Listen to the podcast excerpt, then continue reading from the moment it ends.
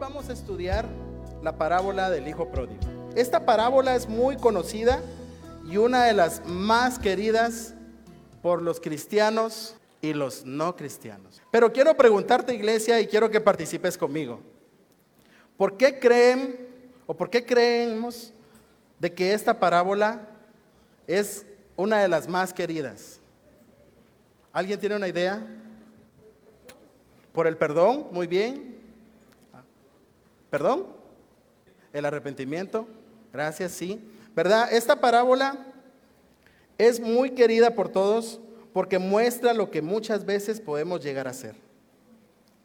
Podemos llegar a ser personas ingratas con todo lo que Dios nos ha dado, por todo lo que Dios es, pero también porque nos muestra esta parábola el amor de Dios, la gracia de Dios a nuestras vidas, el perdón de Dios a nuestras vidas. Y por eso es una parábola que nosotros la hablamos con discípulos o no discípulos, la hablamos con cualquier persona en el mundo y la reconocen. Porque es una parábola que nos conecta tanto a nuestras vidas. Nos recuerda a muchas ocasiones lo que fuimos, lo que hemos sido o lo que queremos ser. La parábola del Hijo Pródigo, hay mucha enseñanza en ella. Hay bastante enseñanza y de verdad que no nos daría el tiempo suficiente para poder estudiarla a detalle. Hoy solo vamos a estudiar puntos básicos de la parábola. Y por ejemplo, en la parábola sabemos de que está el padre, el hijo menor y el hijo mayor. Amén. El padre representa a Dios. El hijo menor representa el arrepentimiento total y sincero. Y el hijo mayor ilustra celos, envidia, enojo o ira. Quiero que actives tu Biblia y que puedas ubicarte en Lucas capítulo 15. Toda la clase la vamos a manejar en el capítulo 15. Y como primer punto de la parábola, ¿me pueden ayudar porfa en cabina? Como primer punto de la parábola, vamos a ver la ingratitud. Quiero que me acompañes a la Biblia en Lucas 15, versículo del 11 al 13. Y dice lo siguiente, Jesús contó esto también. Un hombre tenía dos hijos.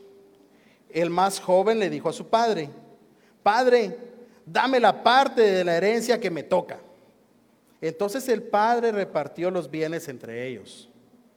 Pocos días después, el hijo menor vendió su parte de la propiedad y con ese dinero fue lejos, a otro país, donde todo lo derrochó, llevando una vida desenfrenada.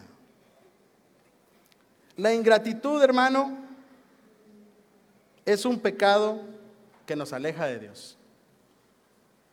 La ingratitud es un pecado.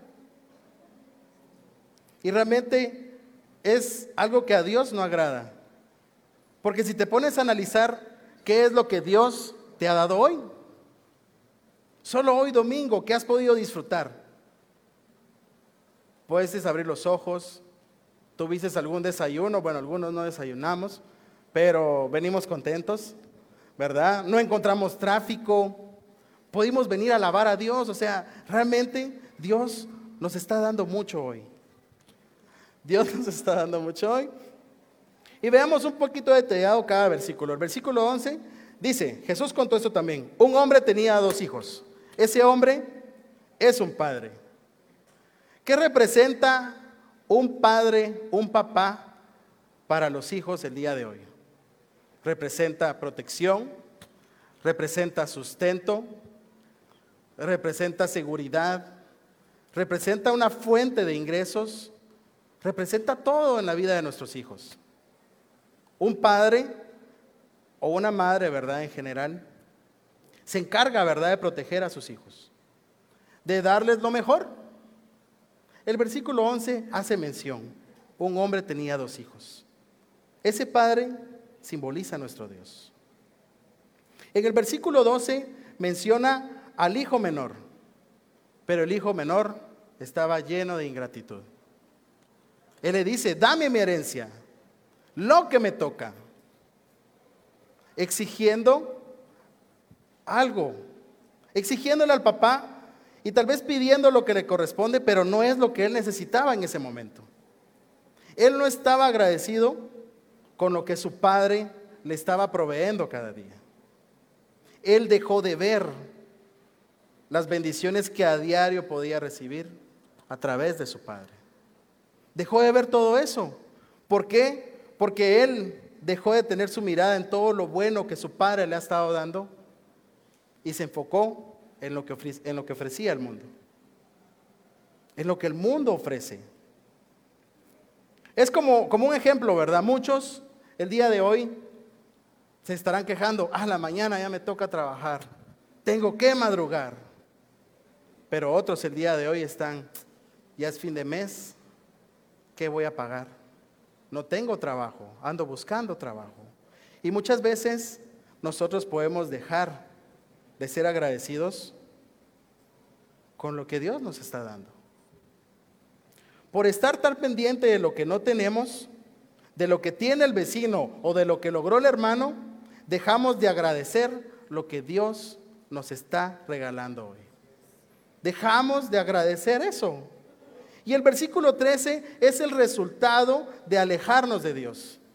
Llevamos una vida desenfrenada, una vida sin sentido. Y muchas veces, cuando estamos enrolados en el pecado, pensamos, yo estoy mejor, así como estoy. Me siento cómodo, tengo aquí suficiente para vivir. Yo me imagino al hijo menor que cuando vendió todo y empezó a recibir el dinero, hagamos de cuentas, un terreno, por muy barato, unos 150 mil quetzales, más lo que había dentro del terreno, 200 mil quetzales. Y dijo, bueno, me voy a ir a disfrutar. ¿Te imaginas esa escena? Probablemente él llegó a ser muy popular a la región donde llegó y dice que se fue a otro país. Era un extranjero con dinero. Y él, ah, pasaba el que vendía toallitas, ay, regálame dos, algún día las voy a utilizar. El de la coca, ya me tomé una, pero regálame otra. Y empezó a gastar, y a malgastar, y a malgastar. Y llegó a tal punto de estar con una vida llena de desenfreno. Esa vida llena de desenfreno nos lleva a una muerte espiritual. Y la muerte espiritual es estar lejos de la presencia de Dios. El hijo menor no valoró el esfuerzo que estaba haciendo su padre. Le dio un terreno y ¿qué fue lo primero que hizo? Lo vendió. No valoró el amor de que tenía en su hogar, no valoró el amor de su padre. ¿Por qué? Se fue lejos.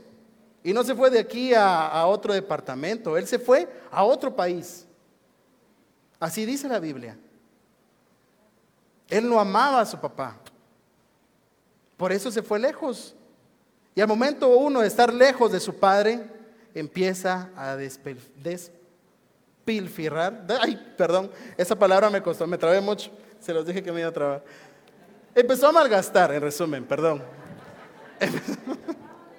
Gracias. No, empezó a malgastar así de una manera desenfrenada. Gracias. Y eso lo llevó a toparse con la muerte espiritual. Hermanos, la parábola está hecha para que nosotros hagamos conciencia. Como te digo, esta parábola, Lucas 15, memorízatelo. Es una parábola de mucha enseñanza. Yo quiero animarte a que no solo te quedes con lo que vamos a estudiar hoy. Quiero animarte que en tu charla bíblica, que en tu tiempo con hermanos o con tu tiempo familiar, con tu familia, puedas enseñarle esta parábola a tus hijos. Puedas llenarlos de esa herencia importante para ellos. No nos quedemos solo con lo que tenemos hoy. Sigamos luchando por esa herencia que nos lleve a Cristo. Como segundo punto, si no me voy a empezar a trabar otra vez, vamos a ver lo que es el arrepentimiento. Para eso, acompáñame al versículo 14 y 19, por favor. Pero cuando ya se había gastado todo, hubo una gran escasez de comida en aquel país. Y él comenzó a pasar hambre. Fue a pedir trabajo a un hombre del lugar que lo mandó a sus campos a cuidar cerdos. Y tenía ganas de llenarse con las algarrobas que comían los cerdos, pero nadie se las daba. Al fin se puso a pensar, ¿cuántos trabajadores en la casa de mi padre tienen comida de sobra? Mientras yo aquí muero de hambre. Regresaré a casa de mi padre y le diré, Padre mío, he pecado contra Dios y contra ti. Ya no merezco llamarme tu hijo. Trátame como a uno de tus trabajadores. Aquí vemos, ¿verdad? La imagen de un joven después de estar con bastante dinero, después de estar gastando de una manera incoherente, después de tener amigos falsos, los que están aquí, yo estoy contigo porque tú me das, porque tú tienes dinero, yo te acompaño. Después de tener ese tipo de amistades, se encontró un momento solo. En el versículo 14 podemos ver la soledad del hijo menor. Él conoció lo que es estar solo. Hubo escasez y él comenzó a pasar hambre. Hermano, no sé si tú alguna vez has pasado hambre porque no ha habido nada que comer en tu hogar. No porque te agarró la tarde y no hiciste almuerzo o desayuno. No, sino de verdad alguna vez has pasado hambre. La verdad es un sentimiento y una sensación muy dolorosa. Y el joven lo estaba sintiendo. Luego él, de ser un heredero de su padre, de vivir humildemente con las necesidades cubiertas, él se sintió solo. Empezó a sentir hambre. No tenía amigos. Luego de ser tal vez el más popular a ese país donde llegó con dinero, se quedó solo cuidando cerdos. Que hasta los cerdos comían más que él. Luego de gastar, ahora se encontraba solo, sin nadie que lo apoyara. Hermano, hermana, amigo que nos visitas, cuidemos nuestro corazón. Aquí en la iglesia, yo quiero hacer una pausa acá y quiero comentarte que aquí en la iglesia vas a tener muchas amistades con las cuales vas a poder contar en los momentos más difíciles de tu vida. Aquí en la iglesia nosotros luchamos por cuidar nuestro corazón, cuidar nuestras convicciones. No como el joven menor, que fue a buscar amistades donde no eran amistades verdaderas. Donde probablemente le decían, gastá, pedí otra, nadie te está viendo. Pero aquí en la iglesia vas a encontrarte con amistades que te van a decir, alto, momento, ¿qué estás haciendo? Eso no está correcto. Eso no agrada a Dios. Y créeme, amigo, hermano, esas personas que te pone un alto a una vida desenfrenada, es una amistad que te ama. Nunca estarás solo aquí en la iglesia, hermano. Vemos también aquí que él, por su orgullo, empezó a pasar hambre. Por su orgullo, fue a buscar ayuda, pero buscó ayuda en el lugar incorrecto. Fue a buscar ayuda donde no le iban a dar lo que él necesitaba. Fue a pedir trabajo, dice, cuidando cerdos. Y no podía ni comer lo que había ahí. Y muchas veces mi orgullo no me deja ir a los lugares correctos. No me deja tocar la puerta correcta. Muchas veces mi orgullo me puede hacer pasar hambre. Me puede hacer llegar a aguantar mucha hambre, me puede hacer pasar tiempos difíciles, pero por largo tiempo. Nuestro orgullo, hermano, es algo que debemos de cuidar, algo que debemos de trabajar para que no sea lo que sobresalga de nosotros. La humildad es algo que agrada a Dios. Con humildad nosotros podemos llegar a buscar la ayuda. Tal vez yo puedo estar como ese hijo menor, deseando cosas de afuera, pensando cosas equivocadas, pero si no buscamos la ayuda en el momento indicado y con la persona indicada, seguramente vamos a llegar a un punto de soledad. Debemos de cuidar nuestros corazones, hermanos, en ese punto. También vemos de que él reconoció. El versículo 17 dice, al fin se puso a pensar.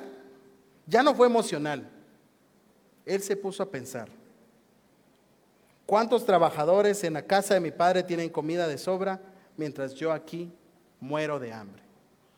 Luego de exigirle a su padre, luego de dejarlo, tal vez ni se despidió, se fue todavía enojado, viene él y reconoció que solo con su padre va a estar bien. Que solo con su padre iba a estar bien. Muchas veces, hermanos, nosotros fallamos en esa área. No reconocemos a nuestro Padre. No reconocemos de que estamos bien únicamente en la casa de mi Padre. No reconocemos que estamos bien únicamente con Dios. Hermano, en serio, la parábola, insisto, tiene mucha enseñanza. Esta enseñanza es para nosotros. Aprendamos de esa parábola, porque de verdad Cristo lo que quería hacernos ver era que nuestro orgullo y el deseo del mundo y el de no buscar ayuda correcta nos va a llevar a esa muerte espiritual. Nos va a alejar de nuestro Padre. Hermano, es tiempo que busquemos la ayuda correcta y que reconozcamos que solo con Dios vamos a estar bien. Amén. Solo con Dios vamos a estar bien. Enseñémosle a nuestros hijos esa herencia, que solo con Dios vamos a estar bien. Compartamos con nuestra esposa, con nuestro esposo, esa herencia, que solo con Dios vamos a estar bien. Vemos el versículo 18 que también él necesitaba carácter para poder regresar. Y es parte del arrepentimiento el reconocer y luego de reconocer tengo que tener la valentía, el, el carácter, el valor para poder venir y regresar a casa. ¿Qué dice el versículo 18? Regresaré a la casa de mi padre y le diré, Padre mío, he pecado contra Dios y contra ti. No es fácil decir he pecado. No es fácil confesar un pecado. Y muchas veces nosotros podemos pensar,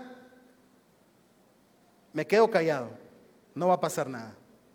Pero hermano, no permitamos que nos pase lo del hijo menor. Es importante reconocer a Dios. Es importante reconocer cuando fallamos y eso nos va a llevar a un arrepentimiento real. El arrepentimiento ante Dios nos va a dar algo mejor. Nos va a dar su perdón. Acompáñame, por favor, al versículo 20 al 24 y dice lo siguiente. Así que se puso en camino y regresó a la casa de su padre. Cuando todavía estaba lejos, su padre lo vio y sintió compasión de él. Él corrió a su encuentro y lo recibió con brazos, con abrazos y besos. El hijo le dijo, Padre mío, he pecado contra Dios y contra ti. Ya no merezco llamarme tu hijo. Quiero parar aquí un momento. Para nosotros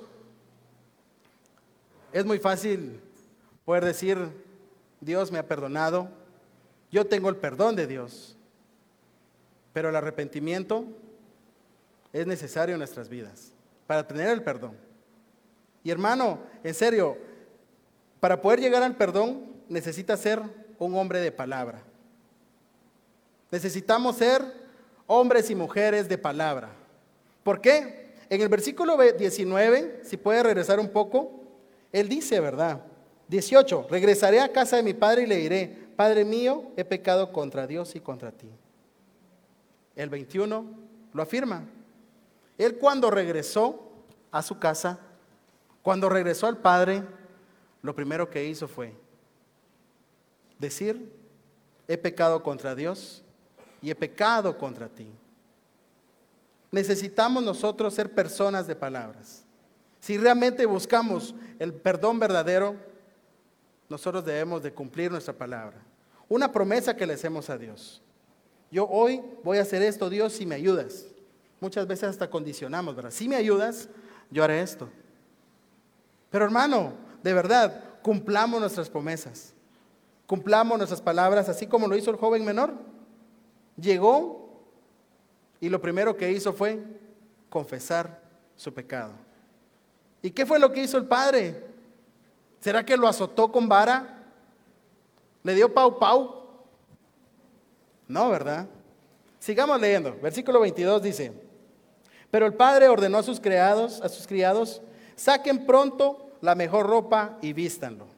Póngale también el anillo en el dedo y sandalias en los pies.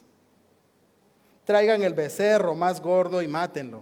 Vamos a celebrar esto con un banquete. Porque este hijo mío estaba muerto y ha vuelto a vivir. Se había perdido y lo hemos encontrado.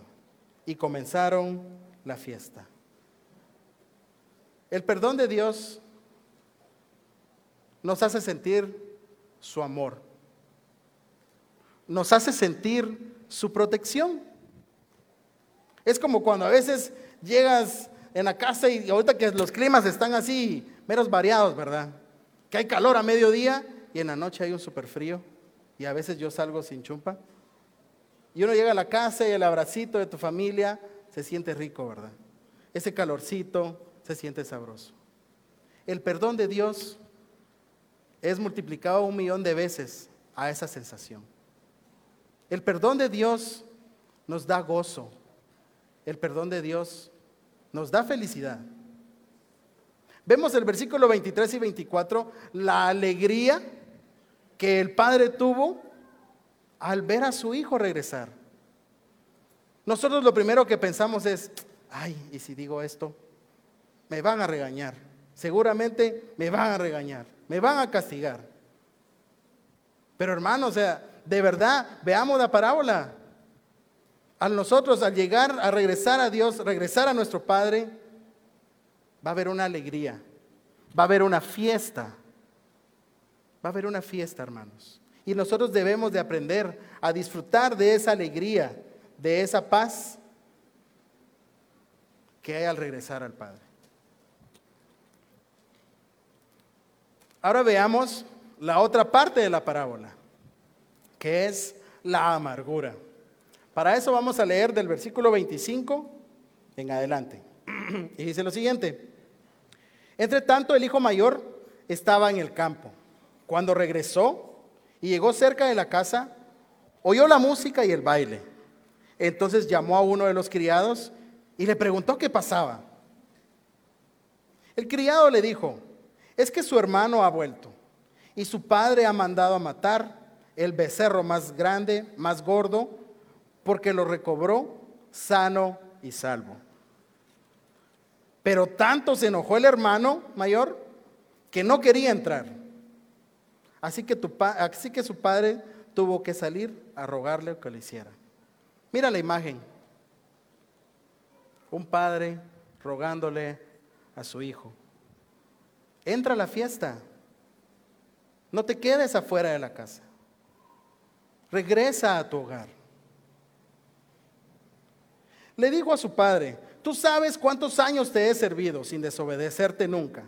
Y jamás me has dado ni siquiera un cabrito para tener una comida con mis amigos. En cambio, ahora llega este hijo tuyo que ha malgastado tu dinero con prostitutas y matas para él el becerro más gordo. El padre le contestó, Hijo mío, tú siempre estás conmigo y todo lo que tengo es tuyo. Pero había que celebrar esto con un banquete. alegrarnos porque tu hermano estaba muerto. Ha vuelto a vivir, se había perdido y lo hemos encontrado. La amargura es un, es un sentimiento duradero de frustración. resentimiento o tristeza, especialmente por haber sufrido una desilusión, una frustración, un celo o un enojo. Eso es la amargura. Pero vemos aquí la actitud del hermano mayor. La actitud fue de celos, de enojo, de envidia. Pero ¿por qué se sintió así? Él todavía viene y le reclama a su padre, y como decimos aquí en el buen Chapín, le echó en cara todo lo que había sido fiel. Le dijo, yo te he servido por muchos años, yo he sido obediente y nunca te he pedido algo.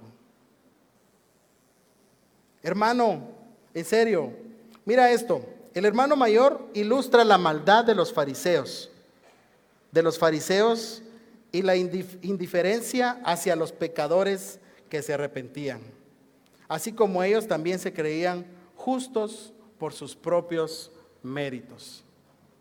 Esto representa el hermano mayor en la parábola, como un fariseo. Y nosotros podemos llegar a sentir esa amargura, ese enojo, ese celo por algún hermano, una hermana que regresa por algún hermano que lo vemos crecer, por alguna hermana que la vemos servir.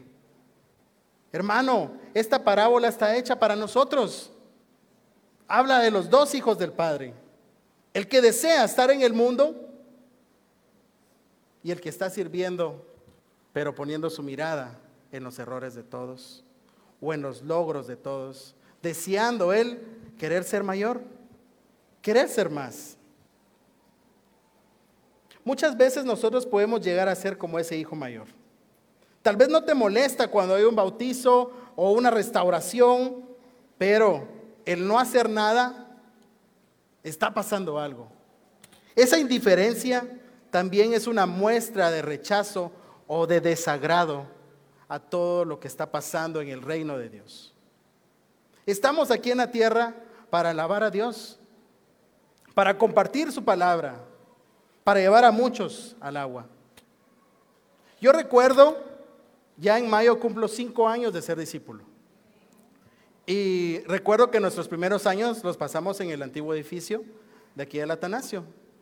Y cuando había un bautizo, en serio, no se podía pasar a saludar al bautizo.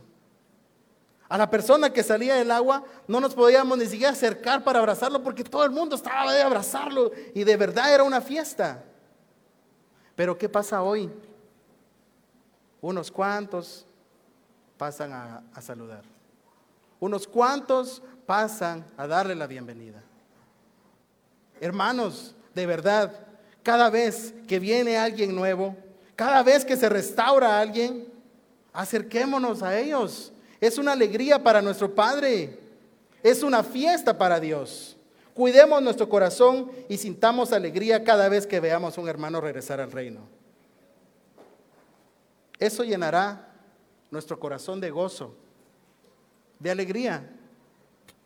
Y por favor, no, no, no, no estoy juzgando a unos cuantos, sino estamos hablando como iglesia las cosas que nosotros debemos de mejorar. Hermano, siéntete animado cada vez que veas a alguien. Recuerda sus estudios bíblicos. ¿Qué luchas tuviste? ¿Qué retos tuviste?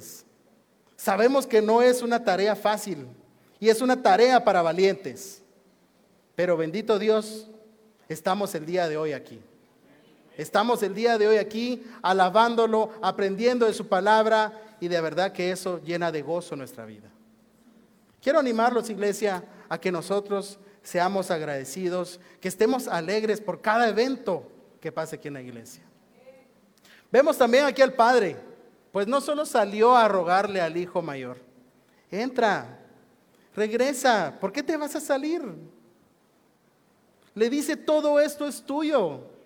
Si tú estás conmigo, todo esto es tuyo. No tengo que darte algo firmado. Mi palabra basta.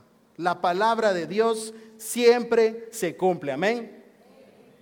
Vemos también, al final Él le dice, hemos encontrado. Esa victoria para el Padre también es una victoria para el Hijo. Hermano, nosotros somos parte de esa alegría.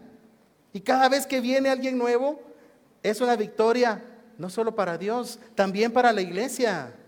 Debe de ser esa fiesta para nosotros. Como conclusiones, debo de tener un corazón lleno de gratitud.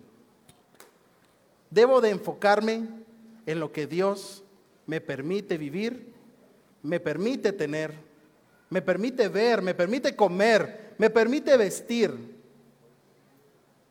Tengo salud. No dejes de tener gratitud con lo que tienes. No estés viendo lo que no tienes. Dios sabe exactamente lo que necesitamos cada uno de nosotros. Y en su debido momento Él lo dará. Recordemos a Cristo orando, si es posible, libérame de este trago amargo, pero que se haga tu voluntad. ¿Y qué pasó? Cristo murió en la cruz por cada uno de nosotros. Dios nos da exactamente lo que necesitamos. Tal vez no es lo que querramos, pero sí lo que necesitamos. Cuidemos nuestro corazón y llenémonos de gratitud. También, como siguiente punto, como siguiente conclusión, el arrepentimiento me lleva a crecer. Un arrepentimiento verdadero, un arrepentimiento real, nos va a llevar a crecer a Cristo. Nos va a acercar a Dios. Un arrepentimiento que me lleva a crecer, me permite reconocer en lo que fallo, en cambiar eso que estoy fallando. Y el arrepentimiento es una de las áreas más importantes en nuestro diario vivir. Hermano, analicemos lo que hacemos, analicemos qué es lo que no me está dejando crecer y cambiemos, arrepintámonos de ellos. Como última, última conclusión, hazte parte de esa felicidad. Disfruta tu vida como discípulo. Que tu mirada siempre sea hacia Cristo. Que tu mirada esté enfocada en Cristo. En la parábola vimos a dos hermanos. El hermano menor que estaba enfocado en las cosas del mundo. Su mirada estaba puesta en el mundo. Y el hermano mayor estaba enfocado en el hombre. Hermanos, iglesia, que nuestra mirada siempre sea enfocada al cielo, que sea enfocada a Cristo. Para tomar nuestra Santa Cena, quiero que me acompañes al Salmo 119, por favor. Lo vamos a leer todo. Son mentiras. El Salmo 119, versículos 111 y 112. Nosotros empezamos hablando hoy de una herencia. Empezamos hablando de un crimen por una herencia. Empezamos hablando de herencias multimillonarias. La parábola aprendida hoy nos habla del hijo que exige su herencia. Pero hermano, nuestra herencia más grande, que sea Cristo. La herencia que llevemos a nuestra familia, que sea Cristo. Yo no tengo que fallecer, no tengo que morir para darles la mejor herencia a nuestras familias. Hermano, quiero dejarte con esto. Mi herencia eterna son tus mandatos porque ellos me alegran el corazón. De corazón he decidido practicar tus leyes para siempre y hasta el fin. Hermano, amigo que nos visitas, de verdad que esta herencia que Dios nos ha dado, sepamos amarla, sepamos valorar lo que Cristo sufrió en la cruz, sepamos valorar ese sacrificio que pasó Cristo por cada uno de los que estamos aquí presentes. Hermano, démosle el valor, démosle el lugar a Dios y a Cristo que se merece.